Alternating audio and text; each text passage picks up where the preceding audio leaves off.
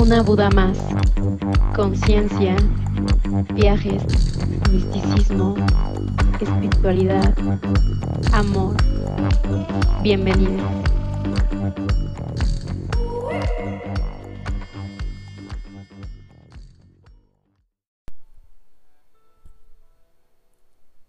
Una suspensión diaria.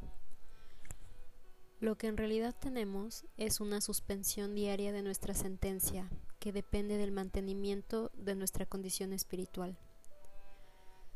Mantener mi buena forma espiritual es como hacer ejercicio todos los días, entrenarme para el maratón, nadar, correr.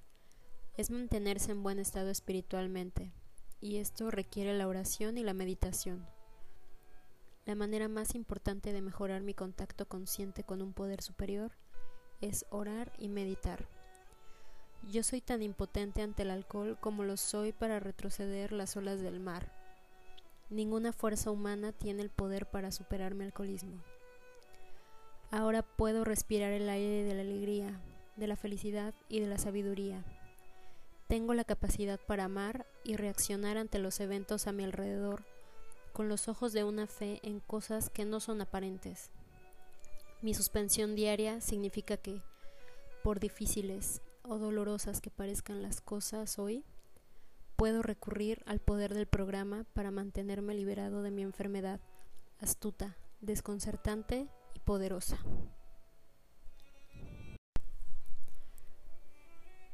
Hoy les quiero hablar de la nube rosa. Cuando al fin hemos admitido sin reservas nuestra impotencia con el alcohol, Tal vez suspiremos con alivio y exclamemos, gracias a Dios que ya pasó todo, ya no tendré que volver a pasar por lo mismo. Entonces nos enteramos, a veces con cierta alarma, que esto solamente es el principio del camino que estamos recorriendo.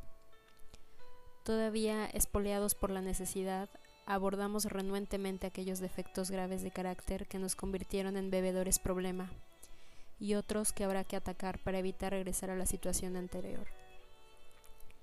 Queremos librarnos de algunos de estos defectos, pero en algunos casos parecerá una tarea insuperable, ante la que retrocederemos.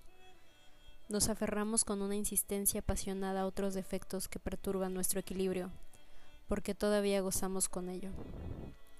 ¿Cómo será posible que podamos hacer acopio de la resolución necesaria para librarnos de esos deseos y compulsiones tan abrumadoras?